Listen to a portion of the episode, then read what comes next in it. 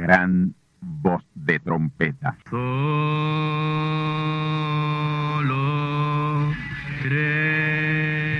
Saludos amigos y hermanos radioyentes. Están ustedes en sintonía con la audición radial Gran Voz de Trompeta, con el mensaje final de Dios al mundo, a la iglesia y a su pueblo escogido.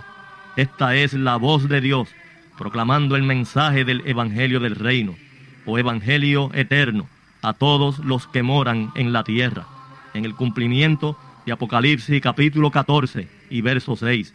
Este es un mensaje de alerta y de apercibimiento ante los eventos proféticos del fin del mundo que ya han comenzado. No es que viene el fin del mundo, es que ya comenzó. Y en esta audición radial ustedes se mantendrán bien informados y apercibidos sobre cómo asegurar la salvación y la vida eterna, que es lo importante ante tales eventos.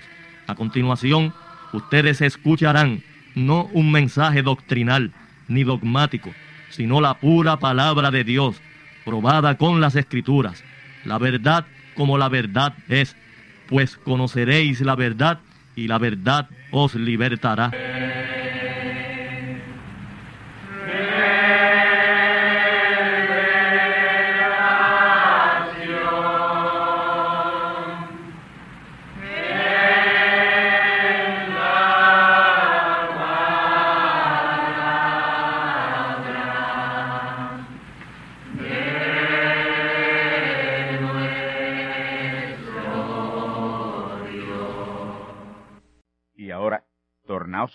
A la palabra de Dios, Mateo 24, 22. Escuche.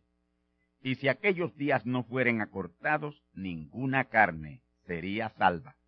Mas por causa de los escogidos, aquellos días serán acortados. Mi tema en esta ocasión por los próximos 45 minutos, el porqué de los días acortados.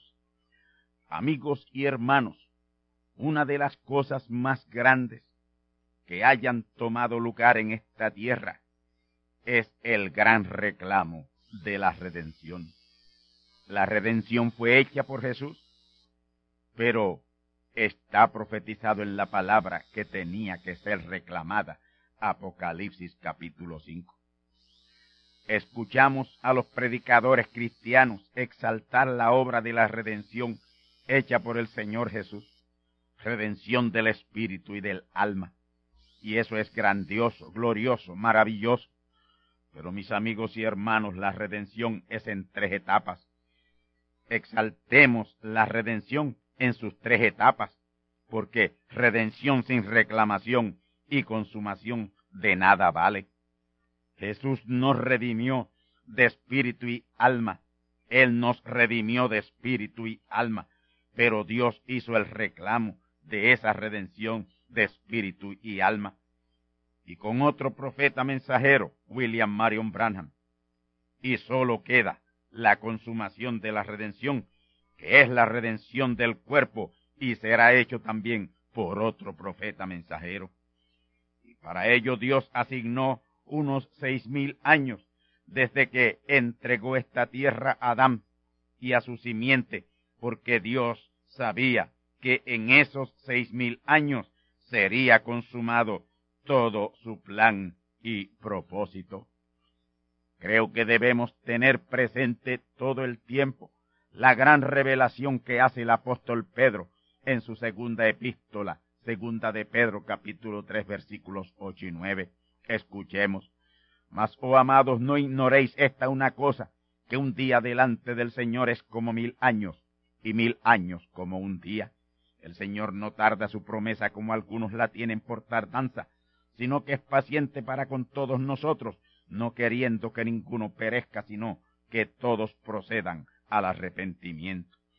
Aquí lo más importante es tener siempre presente, no ignorar lo que nos revela el apóstol, que un día delante de Dios es como mil años y mil años como un día ese día como mil años y esos mil años como un día son los utilizados en la recreación o recomposición de la tierra, para Dios poner en ella a sus hijos, reproducir a sus hijos en la tierra, para de aquí hacer el semillero de su simiente que poblaría todo el universo, porque todo el universo será poblado por los hijos de Dios.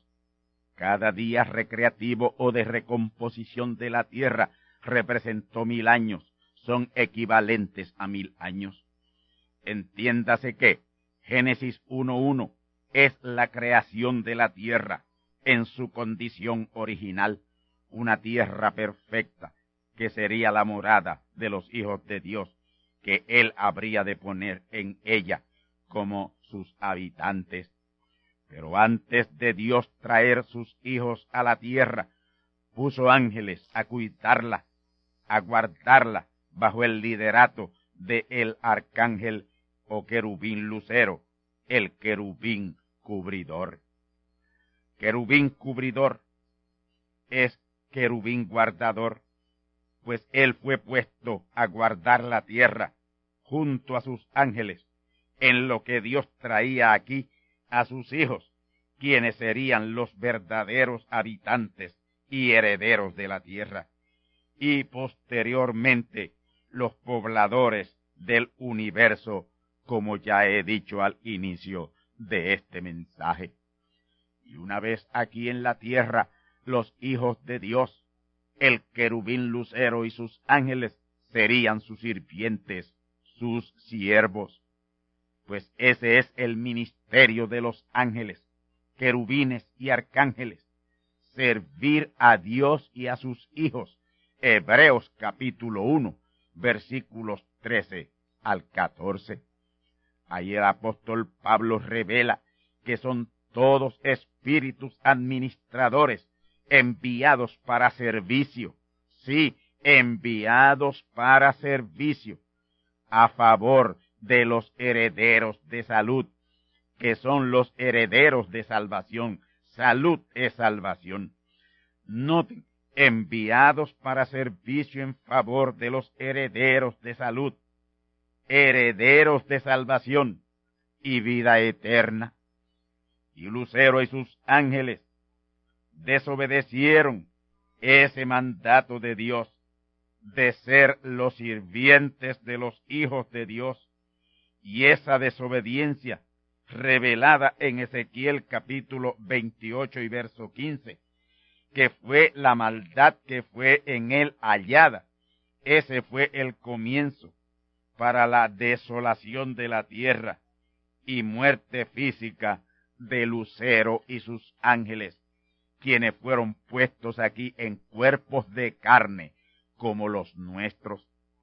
Y esa desobediencia los llevó a la terrible perversión que nos revela San Judas capítulo 1 y versículos 6 y 7, el terrible pecado de homosexualidad entre ellos mismos, que a la vez es el pecado original entre ellos.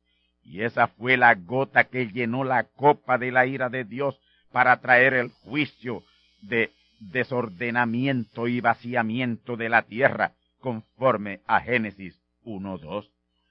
Si Lucero y sus ángeles hubieran sido fieles al ministerio de sirvientes de los hijos de Dios, que Dios designó, o que Dios le designó, obra que Dios le designó a los ángeles, los hijos de Dios habrían venido todos de una vez en cuerpos glorificados a la tierra, y esta tierra se conservaría en su estado original, y siendo el lugar de partida y semillero para poblar todo el universo, como así está en el plan y el propósito divino.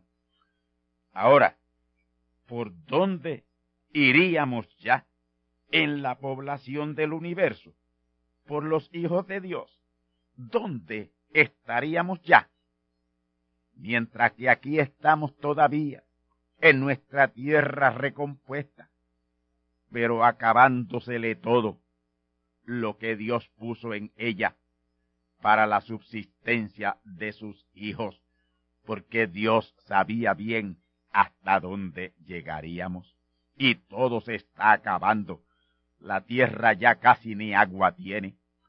Ahora, Dios como omnisciente, omnipresente y omnipotente, y conociendo el fin de antes del principio, sabía todo lo que habría de suceder e hizo provisión.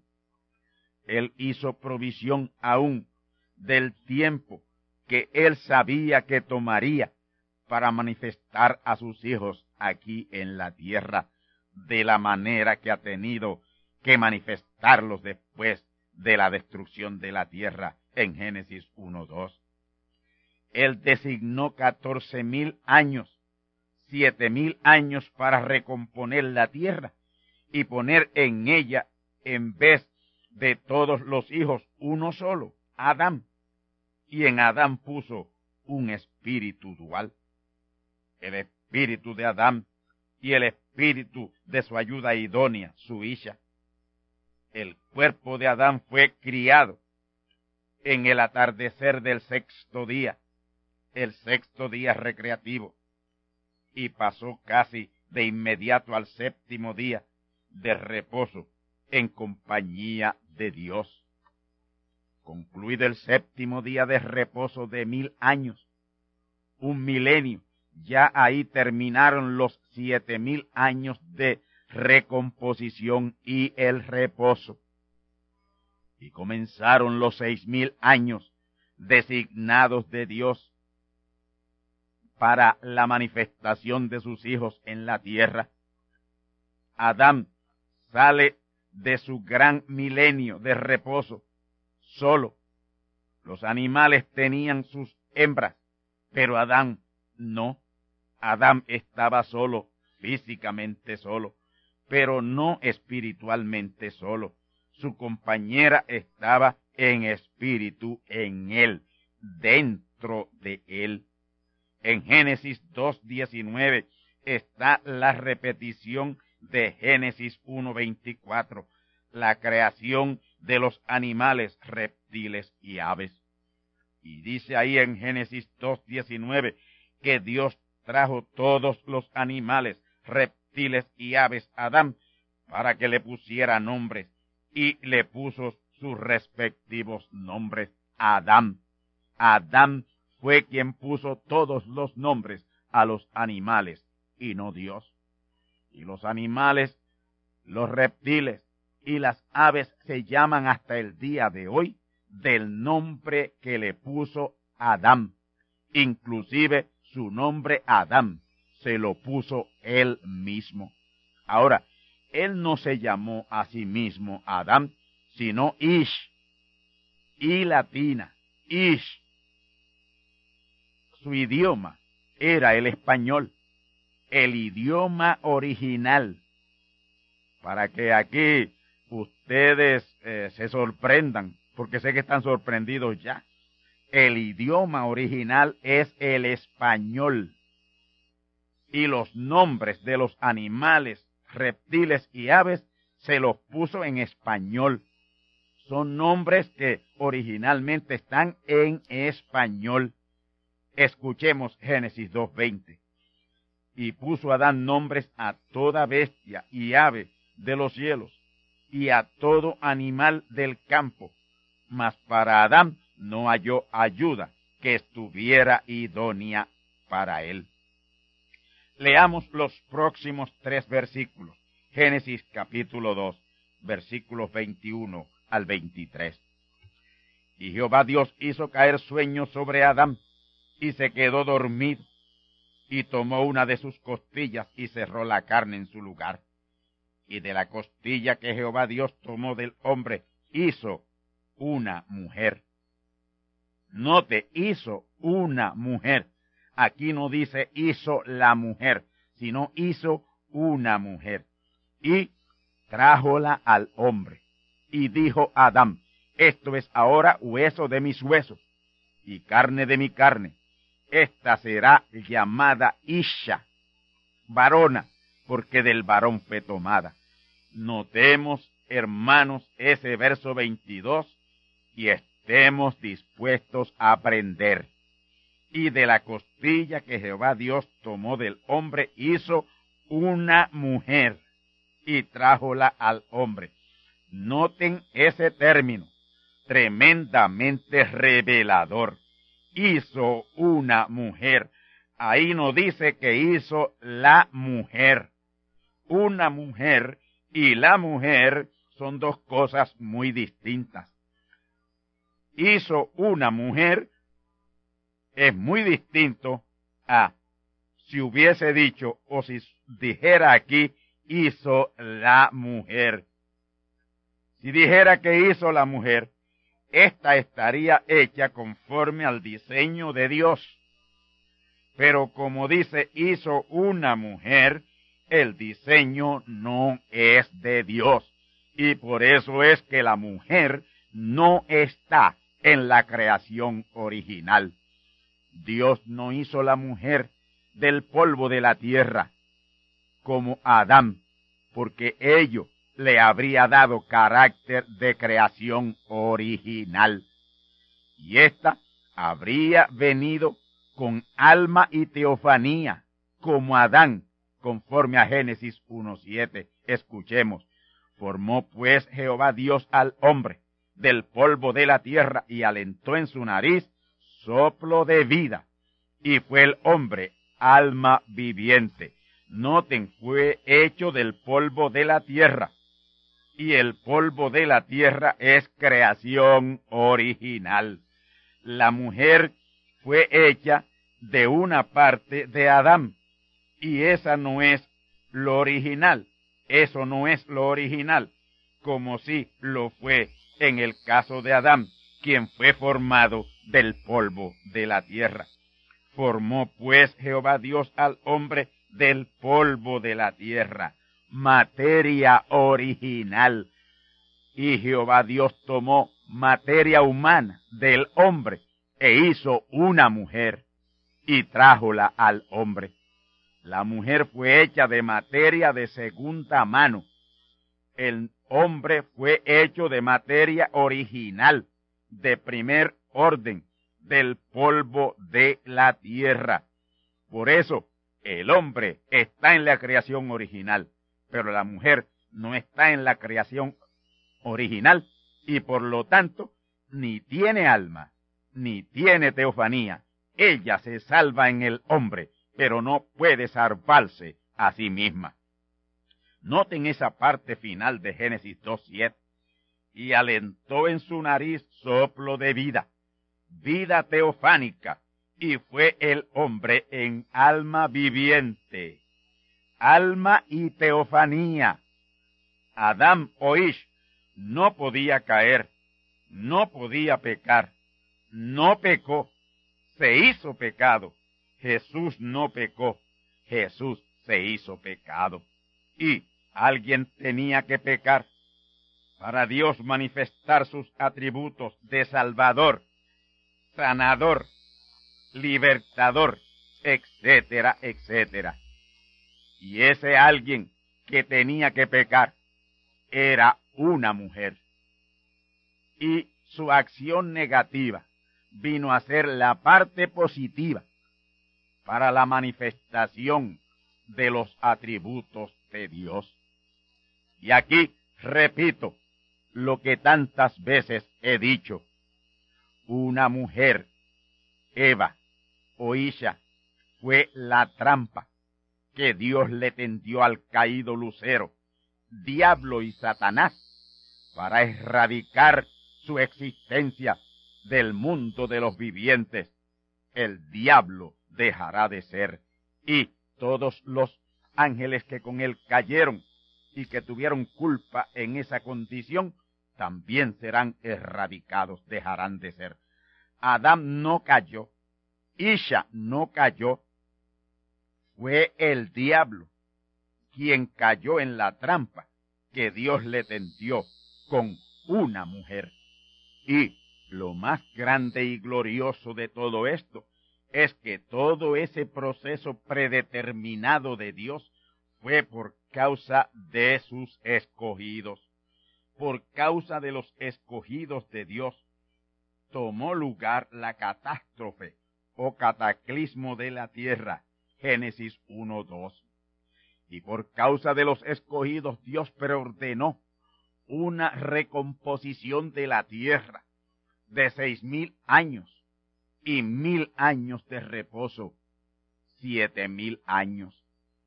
Y pareó esa cantidad de siete mil, siete mil años dados a los escogidos para la consumación y regreso a los cielos nuevos y la tierra nueva. Ya hoy, con lo que sabemos, no podemos culpar a nadie o a ninguno de esos actores preordenados para hacer lo que ellos hicieron, porque todo aconteció como fue preordenado de Dios por causa de los escogidos de Dios. Estamos en el año 13003 desde Génesis 1.3, inicio del primer día recreativo o de recomposición por Dios para habitar la tierra con sus hijos. Pasados ya por tres años de haber comenzado el reino milenial, el gran reino milenial. Y esto por causa de los escogidos.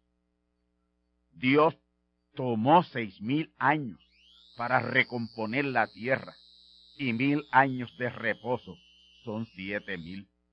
Y le dio a sus hijos otros seis mil años para el proceso de redención o expiación para regresar a la condición original.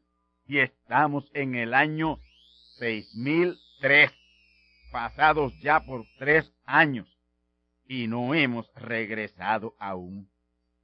Y en ello podemos ver la gran misericordia de Dios.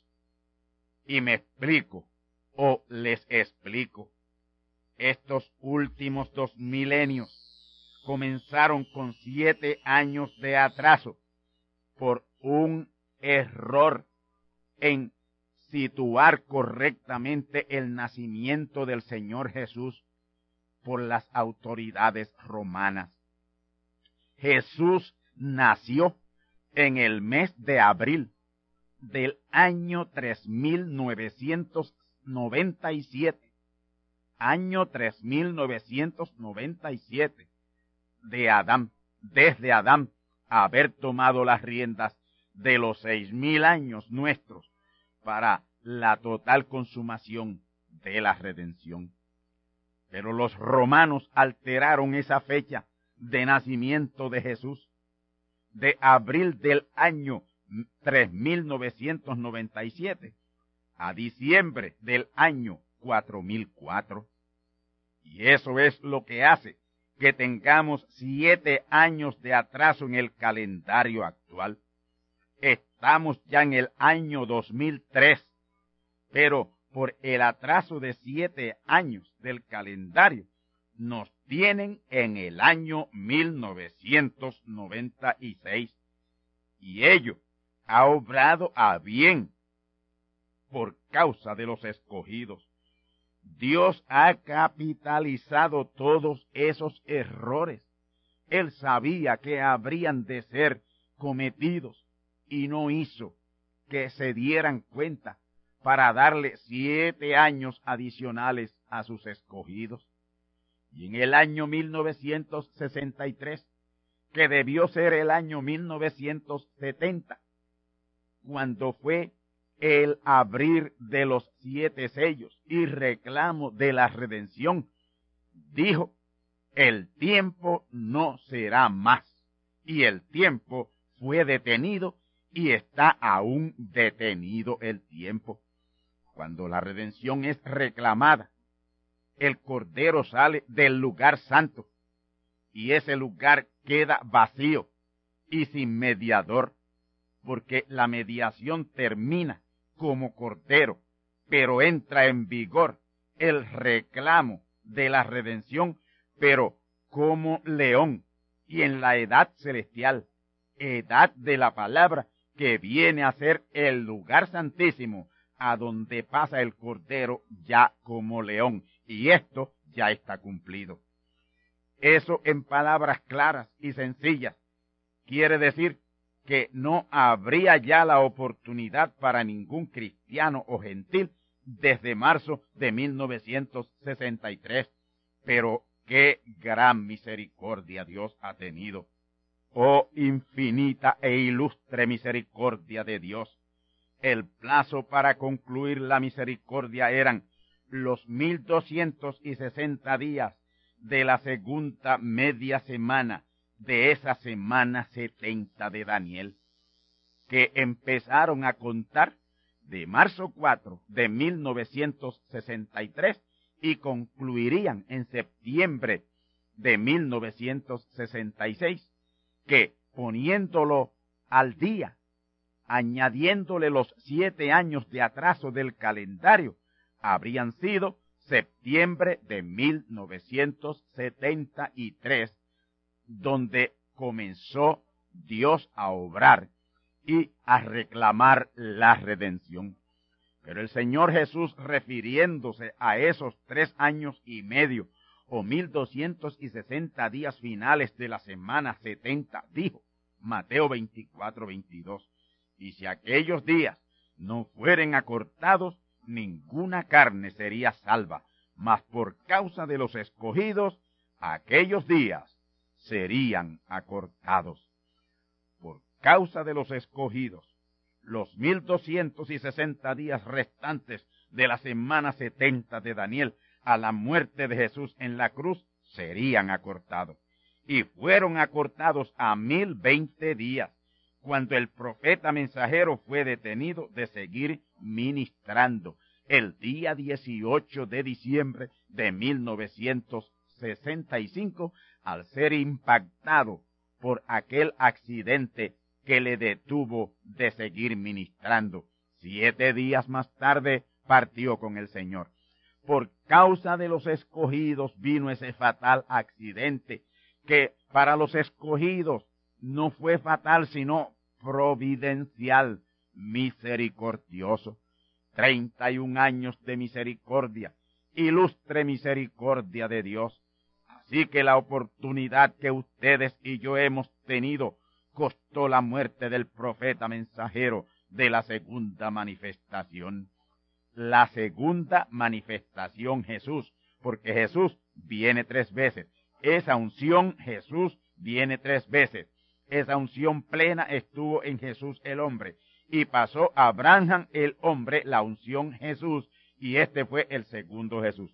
La intercesión en el lugar santo terminó cuando fue reclamada la redención en la semana del 17 al 24 de marzo de 1963. Y esto es, así dice el Señor.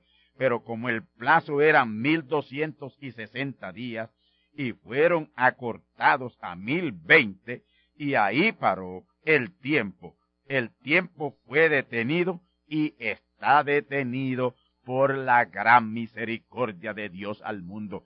Y aunque el Cordero salió del lugar santo en donde intercedía y no debía haber ya oportunidad para nadie ser salvo, Dios en su misericordia, en su ilustre misericordia, permitió que el Cordero pasara como león al lugar santísimo, que es la edad celestial, la edad de la palabra. Y ahí está. Y ahí aún hay intercesión que viene a ser el reclamo, hay reclamación y por tanto aún la humanidad, todo aquel que está en el plan y el propósito de Dios para ser salvo, lo será. El Cordero salió del lugar santo, que fue la era cristiana. Escuchen bien, el Cordero salió del lugar santo, que fue la era cristiana o dispensación de la gracia, y pasó como león reclamador a la dispensación del Espíritu Santo, edad celestial, edad del reino, edad de la palabra, que es el lugar santísimo hoy. Y ahí, en ese lugar santísimo, que como ya he dicho, es la edad de la palabra, es la edad celestial, es la dispensación del Espíritu Santo en la cual estamos, porque ya no estamos en la era cristiana, eso terminó. No estamos tampoco en la dispensación de la gracia, eso terminó. Estamos en la dispensación del Espíritu Santo. Estamos en la edad celestial, la edad de la palabra, edad del reino, edad eterna de la iglesia. Y ese es el lugar santísimo hoy, donde está no como cordero ya, sino como león, para reclamar a los redimidos. Amigos, ya Él no es mediador, ya no hay mediación, lo que hay es reclamación. Él es reclamador con un mensaje de reclamación y clama por todos aquellos cuyos nombres están escritos en el libro de la vida, que se identifiquen con la palabra, que se identifiquen con la palabra. Y la palabra está en la edad celestial, la edad de la palabra. No está en la era cristiana, no está en la dispensación de la gracia. Hay que subir de ahí a la edad celestial. Y eso es lo que nos dice Apocalipsis 4.1. Sube acá, usted tiene que subir acá a la edad celestial, a la edad de la palabra, donde es que está la puerta abierta a la redención. El tiempo es sumamente corto. Según mi análisis profético, estos cuatro años y medio para cerrar el milenio y el siglo son cruciales en cuanto a la consumación. Sí, amigos, estos días son bien cortos. Cualquier cosa puede suceder en cualquier momento. No se arriesguen busquen a Dios, crean la palabra. Y el gran mensaje de los truenos que estruendará y sacudirá al mundo, estremecerá al mundo, es un acto de ilustre misericordia de Dios a su pueblo elegido que aún no ha entrado. Y yo entiendo que algo tiene Dios programado en el futuro cercano o futuro inmediato para llamar la atención a todos esos millones de su simiente, según Romanos 11:25 y Apocalipsis capítulo 7 y versículo 9. La gran plenitud de los gentiles tiene que entrar. Es promesa de Dios hasta que esa plenitud de los gentiles no entre Israel no tiene oportunidad, sus ojos no le son abiertos. Apocalipsis capítulo 7 y verso 9 habla de una gran compañía que ninguno podía contar. Esa es la misma plenitud de los gentiles. Y esa multitud tiene que venir, tiene que recibir la verdad, tiene que recibir la palabra. No es evangelio pervertido y corrompido que están predicando las denominaciones, eso no salva. Es el verdadero mensaje de hoy, el Evangelio del Reino, el Evangelio eterno. Con ese Evangelio es que va a salir esa gran compañía de Apocalipsis 7.9 y va a salir también esa gran plenitud de los gentiles. Ahora, noten ustedes la excelsa e ilustre misericordia de Dios. El cortero deja el lugar santo de intercesión en la semana del 17 al 24 de marzo de 1963. Escuchen bien, no estoy jugando, ni estoy loco, ni estoy fanatizado, estoy hablándole la verdad.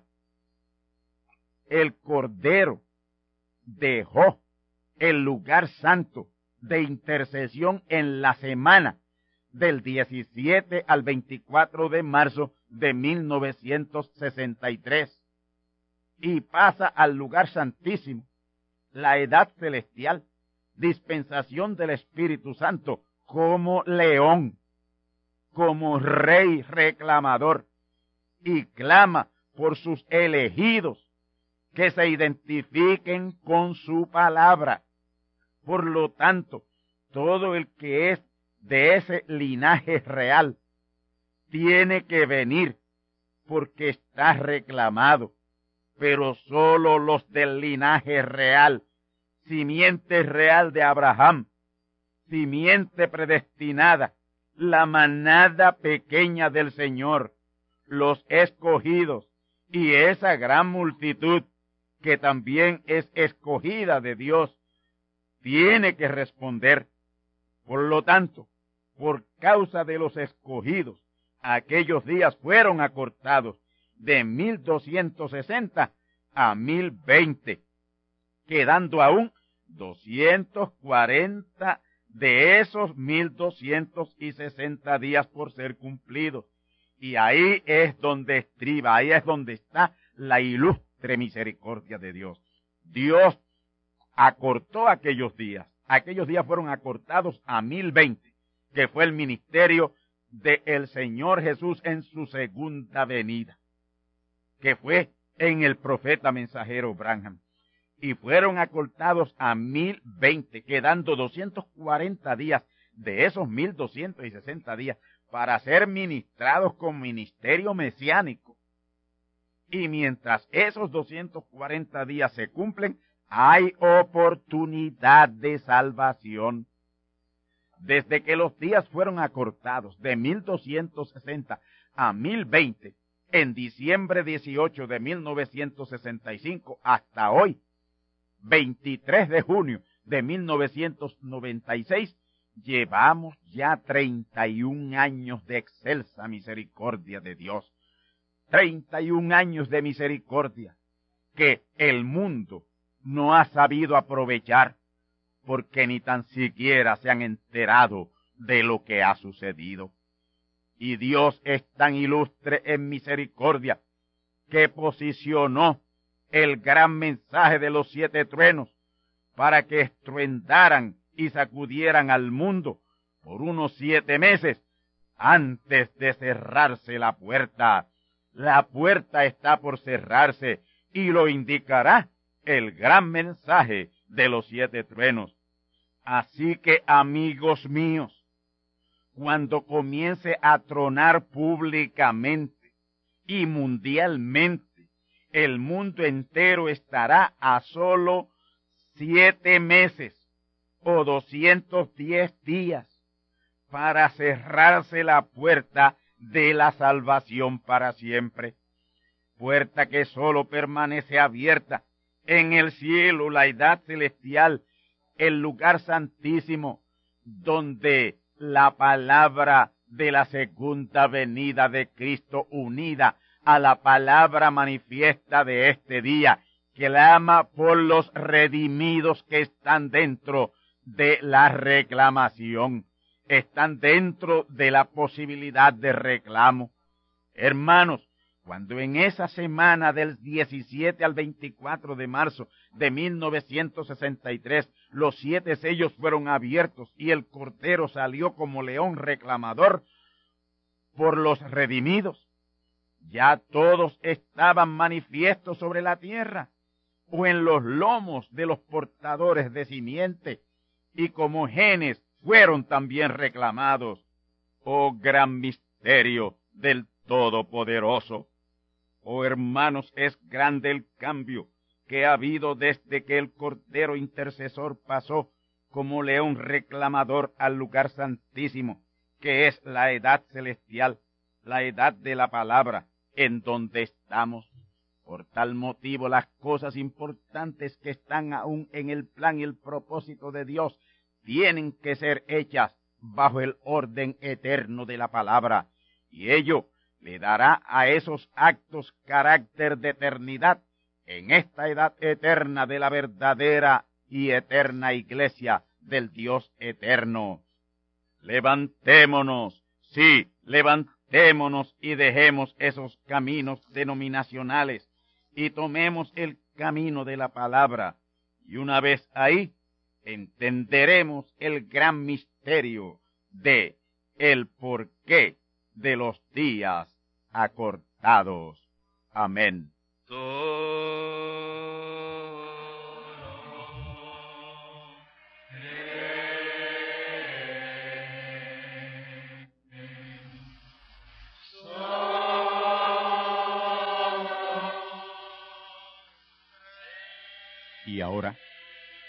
Hemos llegado al esperado momento de liberación por la palabra hablada.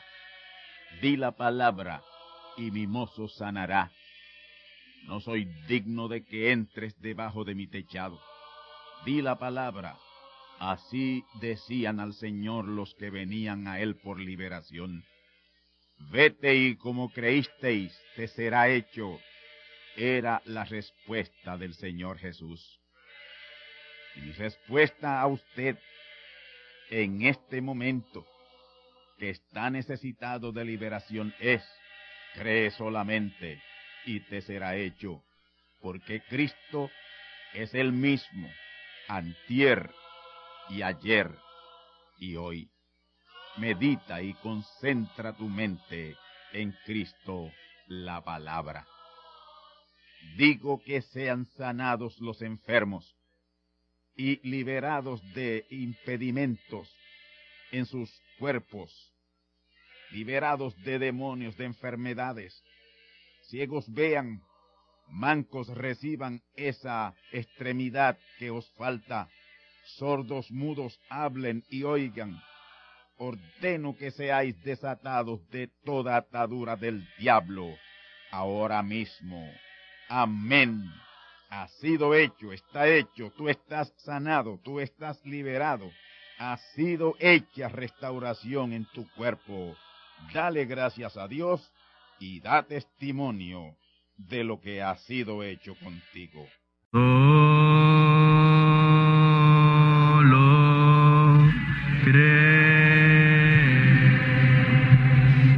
Amigos y hermanos radioyentes, han escuchado ustedes la audición radial Gran Voz de Trompeta y nuestra dirección postal es Gran Voz de Trompeta, apartado 1630, Canóbanas, Puerto Rico, 00729.